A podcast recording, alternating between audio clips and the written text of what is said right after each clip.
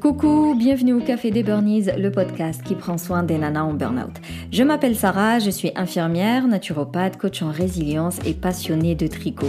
Et ma mission est de t'aider à déculpabiliser, à sortir de ton isolement pour retrouver ton peps, apprendre à t'affirmer, à t'imposer et être plus sereine. Alors chaque semaine, que ce soit en solo avec une nana inspirante, on parlera des valorisations, échecs, harcèlement, mal-être, mais aussi résilience, espoir, épanouissement épanouissement, reconversion pro et surtout trichothérapie. Alors pour bien démarrer cette année 2023, pour développer ta résilience, reprendre confiance en toi et sortir du burn-out, j'organise 3 jours de challenge en live sur YouTube du 23 au 25 septembre au programme, comme d'habitude, de la prise de conscience, des conseils, euh, des exercices, des défis à relever pour passer à l'action et puis un espace d'échange et d'entraide. Ces trois jours de challenge sont euh, totalement offerts et pour nous rejoindre, eh bien, il suffit de t'inscrire via le lien dans le descriptif. Maintenant, détends les épaules, cohérence cardiaque et profite pleinement de cet épisode.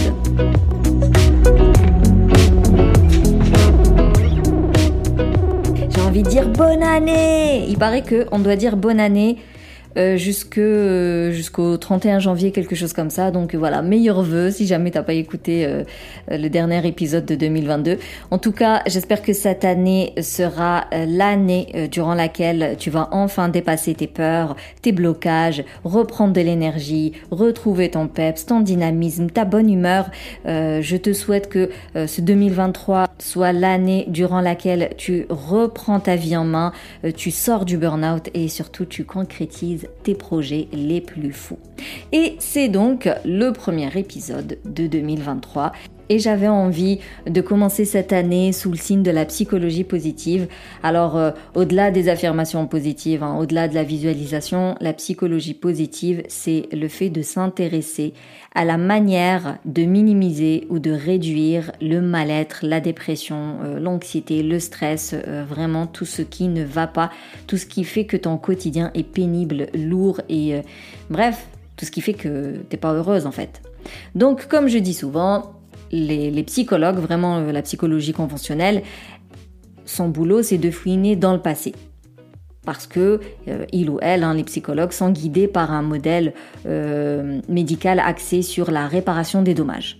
Je le dis pas de façon péjorative, c'est, je veux dire, c'est nécessaire, c'est même pour certaines obligatoire et indispensable d'identifier les traumatismes, les blessures, qu'est-ce qui ne va pas, pour réparer ce qui ne va pas. Le truc, c'est que ce n'est pas suffisant. Il suffit pas juste de réparer ce qui ne va pas pour être bien. Tu as besoin aussi de promouvoir ce qui va bien. Tu as besoin de promouvoir ton bien-être, de te concentrer sur les facteurs qui contribuent à nourrir ton bien-être, vraiment se focaliser sur ce qui va bien, euh, ce que tu sais faire, tes, forces, tes talents pour réellement aller mieux. En gros, imaginons on a une échelle euh, qui va de moins 5 à plus 5 sachant que tu passes par 0. Donc ça te fait moins 5, 0, plus 5. Moins 5, ça va être euh, toi en mode burn-out, burn-in, épuisement, mal-être, euh, trouble de sommeil, trouble alimentaire, euh, voilà, concentration quasi inexistante peu performante, peu productive, peu de mémoire. Vraiment, le moins 5, c'est tous les symptômes, tout ce qui ne va pas. Quand tu vas aller voir euh, un psychologue et, même un médecin traitant, euh, bref, ils vont tout faire pour que tu passes du moins 5 au 0. 0 représente bah, le fait de ne plus être finalement en burn-out parce qu'ils vont réduire tous les symptômes.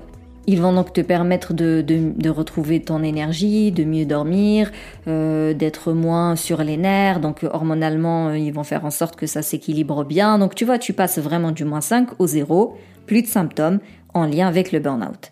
Mais ça ne veut pas dire que tout va bien pour autant. Ça ne veut pas dire que tu es épanouie pour autant. Ça ne veut pas dire que tu es heureuse. Le fait de retrouver ton énergie physique ne fait pas de toi quelqu'un d'épanoui et de genre totalement aligné avec ses décisions et autres. Donc la psychologie positive, elle intervient à ce moment-là. C'est pour ça que j'arrête pas de dire que mes programmes vont très bien avec une prise en charge conventionnelle parce que je viens apporter le complément en fait. Donc la psychologie positive, elle se concentre sur ce qui te permet de passer de ce fameux zéro où tu plus de symptômes de burn-out à ce fameux plus 5. Tu te rappelles, je t'avais dit l'échelle Moins 5, 0, plus 5. Moins 5, j'ai tous les symptômes du burn-out. 0, j'ai plus les symptômes. Et la psychologie positive te permet d'aller vers ce plus 5 qui représente finalement cette vie épanouie, cette personne alignée, accomplie, qui a un travail qu'elle kiffe, qui a des relations qu'elle aime bien, qui, qui se sent bien dans sa peau, bien dans sa tête, qui a confiance en elle. Vraiment, euh, bah, j'imagine la personne que tu as envie d'être euh, au final. Donc, mon message pour commencer ce fameux 2023, c'est de bosser un peu les croyances euh, limitantes encore une fois pour comprendre que ne plus être fatigué ne signifie pas être heureuse. Ne plus être débordé ne signifie pas être aligné. Changer de travail et donc ne plus subir une surcharge de boulot, un harcèlement et autres ne veut pas dire que tu es épanoui. Et du coup, bah, j'en profite pour partager avec toi 5 euh, idées reçues sur le bonheur qui, comme tu vois, ça reste des croyances limitantes, euh, qui t'empêchent de te bouger, entre guillemets. C'est-à-dire que tu as l'impression que tout va bien parce que tu n'as plus les symptômes du burn-out, mais en réalité, c'est pas pour autant que tu vas bien. Et cette frustration de, bah merde, euh, j'arrive pas, quoi, je, m'en sors pas, pourquoi euh, euh, sur le bilan sanguin, tout va bien? Quand je vais voir le médecin traitant, il me dit que tout va bien. J'ai changé de boulot, j'ai quitté telle personne. Voilà, j'ai fait beaucoup de choses. Donc, j'ai plus les symptômes de cette fatigue, de ce trouble de sommeil tout. Mais voilà, il y a quand même un truc qui manque, quoi. Je me sens pas tout à fait bien pour autant.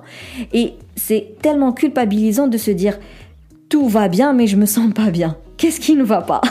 Pourquoi? Les autres, ils ont beaucoup moins que moi et pourtant ils ont l'air tellement heureux. Pourquoi moi j'ai ce travail et ça roule bien, j'ai mes nuits, je dors bien, euh, j'ai mes journées qui se euh, qui roulent bien et pourtant je me sens pas bien. Et donc c'est énormément de culpabilité, ce qui veut dire euh, cette culpabilité euh, qui nourrit euh, un mal-être et, le fameux cercle vicieux du stress. Donc j'ai envie vraiment d'insister, d'insister sur cinq idées reçues sur le bonheur qui j'espère vont te, permettre de, comprendre pourquoi tu n'arrives pas à réellement remonter la pente, à vraiment sortir de cet épuisement et, et pourquoi tu n'arrives pas à être heureuse au final. C'est parti, on commence. La première idée euh, reçue, c'est le fait de croire que réparer ce qui ne va pas conduit automatiquement au bien-être. Bon, j'avais plus ou moins fait l'intro, hein, mais T'as compris maintenant que le fait de se débarrasser de ta colère, de ta peur, de même de ta dépression, ne va pas forcément conduire automatiquement à la paix, à l'amour de soi, à l'estime de soi, à la confiance en soi et, à l'acceptation de soi et à la joie qui va avec. Parce que tout simplement les actions ne sont pas les mêmes. C'est-à-dire ce que tu as mis en place pour améliorer le sommeil, pour être moins stressé, pour euh, être moins, euh, tu sais, euh, à fleur de peau, moins démarrer au quart de tour et tout ça, c'est pas les mêmes actions qu'il faut faire pour aller vers cette acceptation de soi, vers l'amour de soi, vers une vie alignée et tout. C'est pas les mêmes actions. Du coup, l'un ne conduit pas à l'autre. et la santé, c'est pas seulement l'absence de maladie ou l'absence de stress ou l'absence de, d'insomnie ou l'absence de carence ou la santé, c'est plutôt la présence de quelque chose de positif. J'irai même plus loin, euh, il y a des personnes qui n'ont pas la santé, donc qui sont malades et pourtant qui sont très heureuses et qui ont un bon niveau de bien-être et qui sont bien dans leur vie et pourtant elles sont malades. Donc vraiment la première idée, c'est de comprendre que ne t'arrête pas à ce niveau zéro, tu sais. Ne t'arrête pas juste euh, au niveau euh, de ton état de fatigue ou de ton état de stress, mais demande plus, va plus loin, va vers ce fameux plus 5. Pour la deuxième idée, euh, fausse idée sur le bien-être et le bonheur et tout ça, on croit qu'une belle vie se traduit forcément par une absence ou alors très très peu d'émotions négatives. Quand on parle de résilience et qu'on dit que la résilience est la, euh, c'est la façon de faire face à un événement euh, stressant, indésirable et tout ça, bah, certes, tu fais face à ton événement indésirable, tu le dépasses, tu le surmontes, tu reprends ta vie, mais ça ne veut pas dire que l'événement euh, a disparu. il est toujours là, c'est juste que tu le gères correctement. Bah, avoir une belle vie, ça veut pas dire que j'ai plus d'événements indésirables, j'ai plus d'émotions euh, négatives et autres. En fait, ce qu'il faut comprendre du burn-out, c'est que c'est pas le burn-out en soi qui te met KO, c'est la façon dont tu le gères, comment tu le perçois, l'importance que tu lui donnes. Tu connais certainement l'effet de la somatisation, c'est tout l'aspect psychologique lié euh, au burn-out. Euh, je parle souvent du mood négatif qui est causé par la honte, la culpabilité. J'arrête pas de dire que tant que tu es dans ce mood négatif, tu peux pas remonter la pente. Eh bien, c'est tout ça qui est responsable de l'effet néfaste euh, que peut avoir l'épuisement sur ta santé. Attention, je dis pas que le burn-out ne fait pas de dégâts. C'est pas ça. Bien évidemment qu'il y a tout l'aspect physiologique, hormonal et tout, mais il y a la façon dont tu y fais face qui fait toute la différence. C'est-à-dire que pour certaines personnes, le stress, le burn-out, tu vois, peut avoir des conséquences positives. Elles vont toujours chercher le bon côté, les bénéfices. Et du coup, la réaction psychologique et du coup physiologique, parce que tout est lié, il faut vraiment comprendre que le cerveau est ultra puissant et qu'il peut nous faire croire des trucs de fou et qui peut impacter énormément notre santé. Donc quand elle perçoit le burn-out comme une étape de la vie, euh, une expérience et qu'elles en profitent pour euh, en tirer le meilleur, forcément leur réaction psychologique et physiologique est différente par rapport à celle qui voit le burn-out comme un échec, l'échec de sa vie même. Et c'est pour ça que je me concentre sur le renforcement des, talents, des points forts des nanas que j'accompagne pour qu'elles puissent se sentir capables de faire face aux expériences difficiles étant donné qu'il y en aura toujours. Mais c'est pas parce que tu as des expériences difficiles dans ta vie que t'es pas heureuse.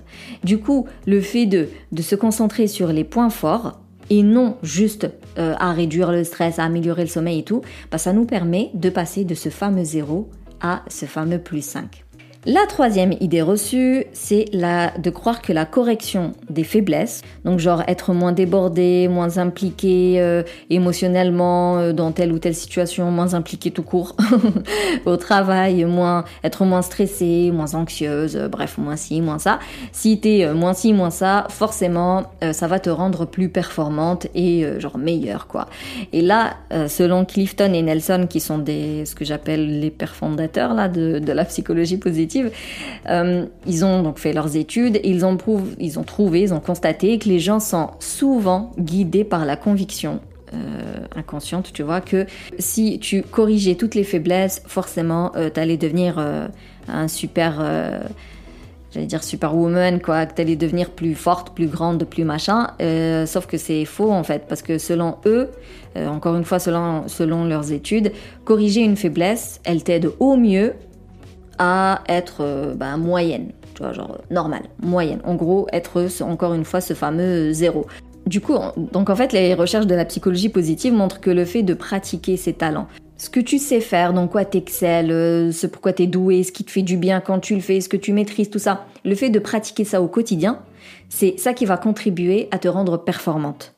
C'est pas le fait de, euh, en tout cas, c'est pas uniquement le fait de corriger tes failles il est fortement conseillé de pratiquer aussi tes points forts au quotidien. Et c'est pourquoi il est indispensable de faire le travail de fond, ce travail d'introspection pour mieux te connaître euh, et mieux repérer tes forces et euh, tes failles aussi. Mais en tout cas, pas uniquement pour te dire ah t'as vu je suis trop nul, je sais pas faire ci, je sais pas faire ça. Mais il est important de savoir ce que tu sais faire, ce que tu aimes faire. Comme ça, tu utilises les deux et tu corriges les failles quand c'est possible, mais surtout tu t'appuies sur tes forces. La quatrième idée euh, fausse sur le bonheur, le bien-être et tout ça, c'est que les faiblesses méritent plus d'attention, car les forces, bon bah tu vois elles sont là quoi, donc euh, elles se débrouillent, elles font leur life, elles n'ont pas besoin de toi. Et le truc c'est que lorsque les forces ne sont pas utilisées au quotidien, genre comme je t'ai dit, tu les exploites pas au maximum, tu limites euh, ton potentiel mais de façon générale. Hein. Donc tu limites tes connaissances, tes compétences en termes de confiance en soi, mais aussi tu limites ton bien-être, parce qu'encore une fois, tout est absolument lié. Regarde, un enfant qui est créatif. Si tu lui mets pas des activités, loisirs créatifs, si tu l'emmènes pas, euh, euh, je sais pas moi, à faire des ateliers, des machins, s'il t'exploite pas cette créativité, bah il va pas acquérir des compétences de ouf. Il va pas avoir des connaissances là-dessus, il va pas avoir une grande expérience. Donc il, on va pas exploiter son potentiel, étant donné qu'on se dit ouais t'as vu il est créatif et vas-y laisse-le euh, tranquille quoi. Genre c'est un acquis et on n'en prend pas soin. Il est donc important de cultiver tes forces pour que tu puisses exploiter pleinement ton potentiel. C'est comme un athlète. S'il dormait sur ses acquis, mais jamais de la vie, il, va exceller, jamais de la vie. Tu vois, généralement, les athlètes, ça commence toujours par euh, des petites compétitions, et plus, euh, plus il avance, plus les compétitions, elles sont importantes et tout ça. Et ben toi, c'est pareil. Tout ce que tu sais faire aujourd'hui, si tu t'arrêtes, tu vois, si t'en prends pas soin, si tu l'exploites pas au maximum, si tu t'entraînes pas, si tu répètes pas, si tu pratiques pas et tout, bah forcément tu vas rester euh, moyenne Tu vois, tu vas jamais vraiment exceller, tu vas jamais te sentir euh, super bien dans tel ou tel domaine. Imaginons, euh, tu as fait un burn-out suite à une surcharge de travail. Parce que euh, voilà, tu sais pas dire non. Donc ok, on a bien compris, tu dois reprendre confiance en toi, développer ton estime de soi, apprendre à dire non, euh, à respecter tes limites, blablabla, on a bien compris. Mais c'est pas suffisant. Tu ne peux pas juste t'arrêter là. Du coup, imagine si jamais tu retournes au même poste ou si jamais tu veux changer de boulot, qu'importe, mais en tout cas dans ce milieu professionnel, et moi je dis même dans la vie tout court, tu as besoin d'identifier tes limites et de les respecter. C'est une chose. Mais tu as aussi besoin d'identifier dans quoi tu excelles pour le mettre en pratique tout le temps. Et comme ça, t'appuyer sur tes forces pour aller vers ce fameux plus 5. Imaginons, tu es quelqu'un qui est doué dans la gestion de projet, mais quand tu as toujours collé, euh, je sais pas, tu as beaucoup de saisies de données par exemple, bah, forcément tu peux que être malheureuse dans ton boulot étant donné que toi ton kiff c'est plutôt la gestion de projet, être sur le terrain, euh, gérer des équipes, blablabla. À ce moment-là, bah, si tu as fait ton travail d'introspection et que tu as identifié vraiment que c'était un grand point fort pour toi, tu fais le nécessaire pour être plutôt sur le terrain. Imaginons euh, ton truc c'est le relationnel et que euh, ben t'as pareil beaucoup de saisies de données, de compta ou je sais pas quoi. Ben c'est pas possible, tu nourris pas ton point fort. Bien évidemment que tu vas faire des burn-out à force. Il faut du coup, si t'as bien repéré que le relationnel était très important pour toi, tu fais en sorte d'être toujours en face d'un client, d'un patient ou je ne sais quoi. Euh, imaginons au contraire, euh, bah toi tu préfères être devant ton ordi, analyser des chiffres, alors que ben là actuellement on t'impose des réunions ou on t'impose d'être avec des clients ou un truc comme ça bah forcément ça ne peut que te demander beaucoup trop d'énergie et en parallèle tu nourris pas ce que tu aimes, à savoir être solo devant un ordi analyser des chiffres. Bon, t'as bien compris, je maîtrise pas trop les postes. Mais euh, malgré, même je dirais la limite de ces recommandations, parce qu'on peut pas tout faire euh, comme on veut euh, dans un milieu professionnel et tout, mais tu vois un peu le concept. Certes, il est nécessaire d'identifier tes limites pour les respecter et les faire respecter, mais il est aussi nécessaire d'identifier tes points forts pour les mettre en pratique au quotidien parce que c'est comme ça que tu viens nourrir ton bien-être. Et la dernière idée reçue euh, sur le bonheur et le bien-être, c'est euh, de croire que si tu réduis les points faibles, ça va forcément t'aider à prévenir les problèmes et à éviter un autre burn-out et compagnie. Pareil, si j'étais plus organisée, si j'étais moins stressée, euh, si j'étais plus concentrée, c'est nanana, forcément je vais éviter d'autres rechutes. Et ça, je dis pas que c'est faux, bien évidemment qu'il faut encore une fois améliorer ce qui va pas, mais si tu te focalises uniquement sur ce qui va pas, crois-moi des rechutes, il va y en avoir parce qu'encore une fois, travailler exclusivement sur les faiblesses et les troubles et les dysfonctionnements et nanana, euh, porte atteinte à la prévention en réalité parce que pour avoir un vrai programme de prévention efficace, on doit aussi se concentrer sur la partie 0 à plus 5, la partie force, la partie talent, la partie qu'est-ce qui nourrit ton bien-être au quotidien, qu'est-ce qui développe, qu'est-ce qui nourrit ta résilience euh, pour que tu puisses faire face aux événements indésirables de la vie de la manière la plus adaptée qui soit parce que des événements désirables, il y en aura. Il y en aura toujours. Alors si tu te concentres uniquement sur ton organisation et euh, euh, sur bien dormir, mais tu remplis pas euh, ta réserve de résilience, bah, dès que une nouvelle situation stressante que tu n'as encore jamais rencontrée jusqu'ici, bah le jour où elle va te tomber dessus, tu ne sauras pas la gérer. Et si tu ne sais pas la gérer, tu vas rentrer en mode survie, en mode stress, et donc hop, c'est reparti pour le même syndrome d'épuisement. C'est pour ça qu'il est important, encore une fois, de travailler la partie 0, où j'ai pas de symptômes de burn-out, mais qui va jusqu'à ce plus 5 où je suis épanouie, alignée et bien dans mes ponts. Donc en gros, euh, tu as besoin du mauvais pour apprécier le bon dans la vie. Euh, si tu te focalises à 100% euh, sur ton stress, ta fatigue, ton insomnie, et eh ben bizarrement, ça va les augmenter, ça va pas du tout les réduire. Si tu es dans l'hyper-contrôle au quotidien pour éviter que tout un tas de choses se passent mal, ben ça peut vraiment être contre-productif. Donc pour revenir à cette année 2023 et le message que je veux absolument transmettre, c'est que euh, une bonne réaction à ton burn-in ou à ton burn-out a besoin d'être basée sur l'acceptation des expériences positives et négatives. Les deux, tu as besoin des deux. Et euh, pour reprendre un peu euh, les termes de King, c'est s'épanouir ne signifie pas être une forteresse bien défendue et invulnérable aux vicissitudes de la vie, mais s'épanouir signifie apprécier et même accepter la nature complexe et ambivalente de l'existence. C'est une sorte de définition de la résilience au final, n'est-ce pas? C'est que la vie, il y a des hauts et des bas. Et c'est parce qu'il y a des hauts et des bas que la vie, elle est chouette et agréable à vivre. Euh, c'est juste qu'il faut tirer du positif, même d'un événement traumatisant. Ça te rendra plus forte, plus résiliente, plus alignée, plus spirituelle pour celles qui sont concernées. Ça te permettra d'améliorer tes liens avec les autres, de changer tes priorités et de mieux les vivre. Le fait de, de vivre et de maîtriser des situations difficiles, vraiment contribue à ton développement, à ta, croissance personnelle. Tu vois, on parle pas de réussite financière, euh, d'avoir un boulot valorisé par l'État. C'est pas ça. Vraiment ta propre croissance, ton accomplissement à toi et ça à long terme. C'est-à-dire que ça va t'éviter des rechutes pour de vrai. Ça revient à changer un peu ta notion de l'échec au final les expériences négatives peuvent avoir des résultats positifs euh, si jamais tu les abordes d'une certaine manière qui n'est pas, euh, euh, tu vois, perçue comme genre négative dans l'absolu, quoi, comme une fatalité. Mais comme tout, l'extrême n'est pas bon non plus. Donc euh, je te conseille pas de devenir une optimiste aveugle qui a perdu tout contact avec la réalité. Le but c'est pas de, de voir uniquement ce que tu veux voir ou ce que tu veux que les, les choses soient. Euh, avoir être résilient, c'est voir les choses comme elles sont. Euh, c'est avoir des attentes réalistes. C'est de ne pas sous-estimer les risques comme d'hab quoi, il faut viser le juste milieu. La vie elle est pas soit blanc soit noir. Euh, dans les choses bien, eh bien on peut trouver du mauvais et dans les choses euh, traumatisantes on peut trouver beaucoup de bien aussi. Et pour faire ce travail un peu de fond là, pour booster cette résilience, pour reprendre ta confiance en toi et reprendre ta vie en main, je te propose trois jours de challenge, trois lives sur YouTube avec des exercices, des défis à relever pour passer à l'action, parce que tu sais que j'aime pas la passivité moi.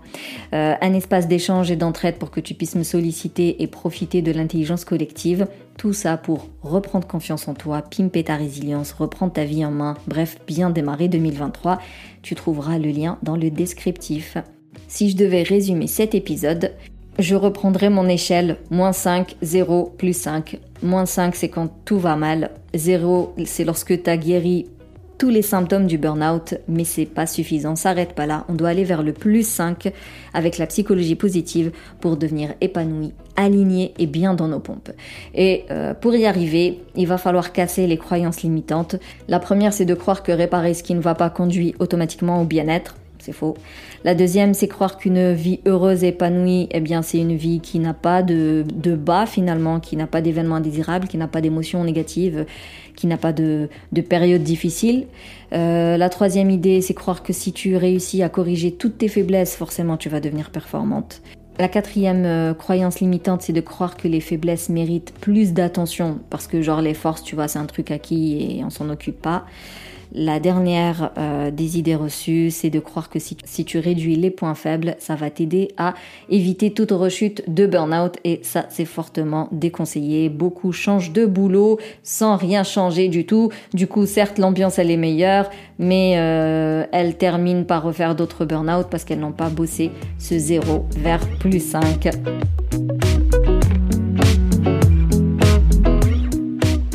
En tout cas, merci plus plus pour ton écoute. Si tu veux soutenir le Café des Burnies, tu peux me laisser un avis, me mettre 5 étoiles sur la plateforme d'Apple Podcast. Tu peux partager le podcast à une personne qui pourrait en avoir besoin. Si tu veux échanger sur cet épisode, me poser des questions, eh bien, je te conseille de rejoindre mon canal Telegram privé. Comme ça, t'es pas obligé de passer par un réseau social. Sinon, bah, tu me parles sur Instagram, je répondrai avec grand plaisir. Sinon, on se capte la semaine prochaine pour un nouvel épisode et d'ici là, booste ton feeling good.